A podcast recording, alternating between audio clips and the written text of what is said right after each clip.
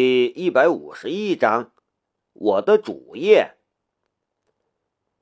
你错了，那些都只是副业。其实我是从事服务行业的。别看他现在在大学里折腾的风生水起，但不论是视觉研究所还是揽神科技，吸金能力和揽神会馆一比，就差了远了。说是副业也不为过，因为只有揽神会馆是直接使用他的强化能力的。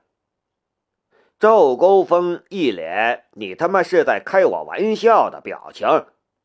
服务行业，南明，这位懒到家的大少爷，但他却不知道，正因为南明懒，所以才知道懒人需要什么。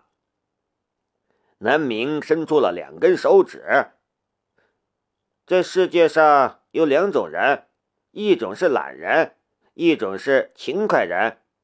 懒人以金钱换取服务，勤快人。以服务换取金钱，不在于金钱。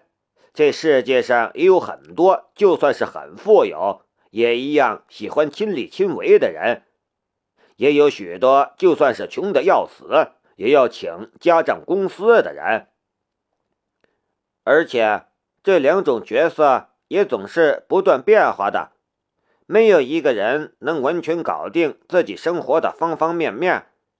譬如玩游戏，有人用钱买游戏币，有人打出来游戏币卖钱，但这位玩游戏的人也会付款给物业公司维修他漏水的马桶。难明的，所以这世界上每个人都需要服务。随着社会的发展，人工成本会不断上涨。特别是服务业的人工成本，所以这将是未来最赚钱的行业。而我的理念也是两个，一个是高薪，一个是服务。南明伸出两根手指，不断创造全新的需求，然后不断提供满足这种需求的服务，总结起来就是高薪的服务行业。从当初夏一瑶醍醐灌顶，让南明领悟了之后，现在的南明也已经有了自己的发展理念。做服务行业，做别人都做不来的服务行业，这就是南明的经营理念。赵高峰张大嘴看着南明，像是不认识南明一般。他认识南明很久了。甚至可以说是一起出生入死过。固然他很尊敬南明，但在他的内心深处，还只是把南明当成了一个小兄弟，需要他保护、帮助的对象。他从没见过南明现在这一面。南明那属于南总的一面，强势、睿智，极具掌控力与说服力。现在我想要创造一种新的需求，然后再满足这种新的需求。这种新的需求就是绝对安全。所以，我或者说我本身所代表的法人揽神投资，想要投资两家安保公司，一家定位最高端的安保公司。安保？赵高峰咧嘴。只是“保安”两个字倒过来，怎么听起来就高大上了很多呢？特别是从南明的口中以这种方式说出来，竟然有种酷炫的感觉。难道是因为加了“最高端”三个字？我今天看你的那些战友们都非常优秀，也都有着和你一样的苦恼。与其给别人打工，为什么不给自己干活？南明道。赵高峰心中其实是很感动的，南明其实也在为他们着想。做南明的朋友是他这辈子做的最正确的选择。但是他还是没什么信心，踌躇道：“你是说让我们自己开安保公司？但是能行吗？自己开公司？”赵高峰觉得自己会赔死。安保公司的准入标准最重要的有三点：第一，一百万注册资金；第二，主要负责人有相关专业技能和资质，没有不良记录；第三，通过公安局的审核。你觉得哪一点有困难？呃，一百万。赵高峰觉得自己第一点都过不了。一百万说多不多，经营的一套房子就这个价格了；说少也不少。赵高峰老家的父母一辈子也赚不到这个数字，他自己依靠工资的话，也要攒好几十年了。我可以出七十万。南明道。就在今天下午，刘敏忠打电话给南明，说他想要留下来。刘敏忠毕竟还是刘敏忠，是个重感情的人。当校长亲自前来道歉时，特别是在大庭广众之下，当着众人的面对他鞠躬道歉时，刘敏忠就又心软了。所以打电话征求南明的意见。当然，校长的条件也非常好，甚至可以说是在贿赂刘敏忠了。首先。给视觉研究所配备最好的研究所，要人给人，要钱给钱，保证研究所的研究，以及奖励刘敏忠本人一百五十万。还有刘敏忠最看重的，直接带博士生的资格。那些跟他辛苦了好几年的学生们，终于可以以博士的身份继续跟他学习了。南明把决定权交给了刘敏忠，刘敏忠深思熟虑之后决定留下，而奖励给刘敏忠的一百五十万，他也已经想好了分配方式。南明一个人得到七十万，这也是南明应得的。他本人拿三十万，剩下的五十万，其中二十五万分给其他五位研究生。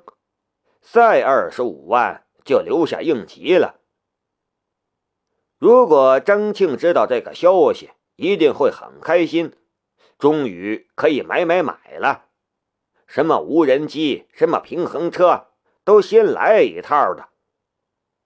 南明对这个分配方案也并无异议。这笔钱，张庆他们也是应得的。之前刘敏忠亏欠他们良多。而关于他自己的那笔钱，也早就有了想法。赚钱没有花钱快，说的就是这个。还剩下三十万，如果不伤筋动骨的话，赵高峰自己能拿出来十多万。如果再多几个人入股，拿出来三十万，轻而易举。想要做大股东。就多凑点，如果不想冒风险，就少拿点。反正资金决定了控股权，就看赵高峰的决心了。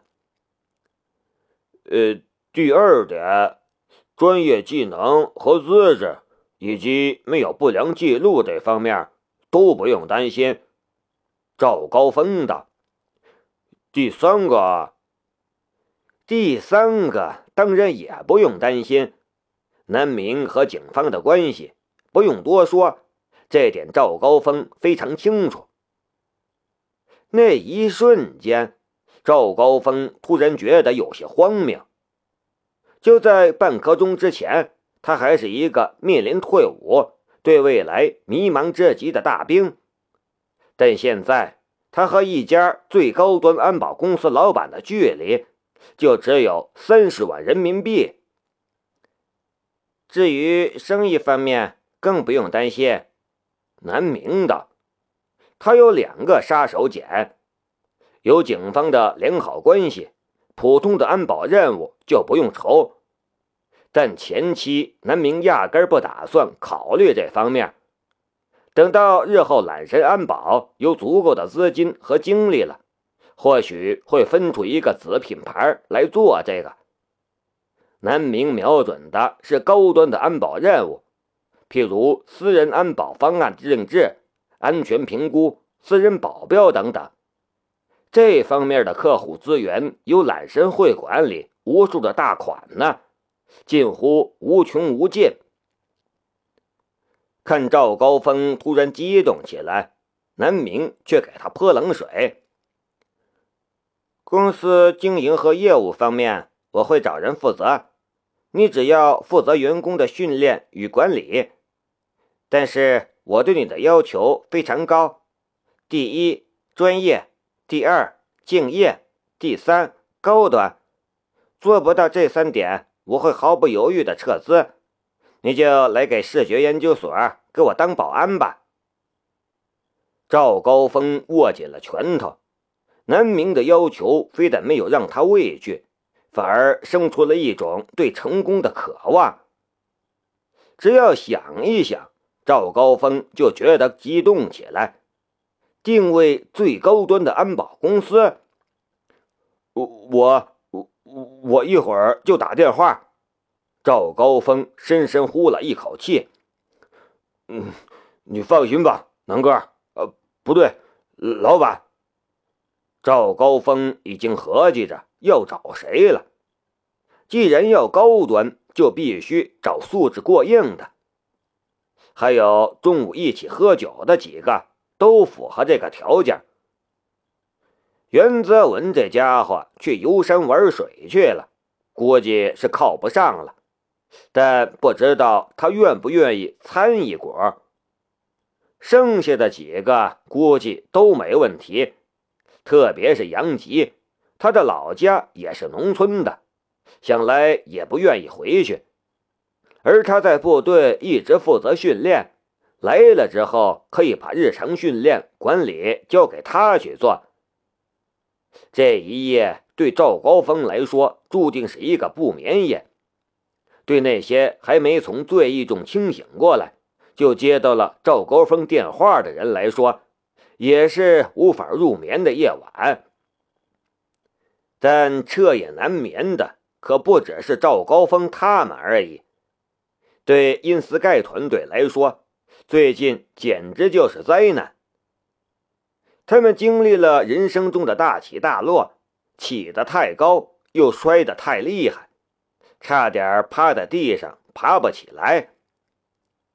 先是因斯盖被注资收购的喜，然后是斗鸡失败的悲。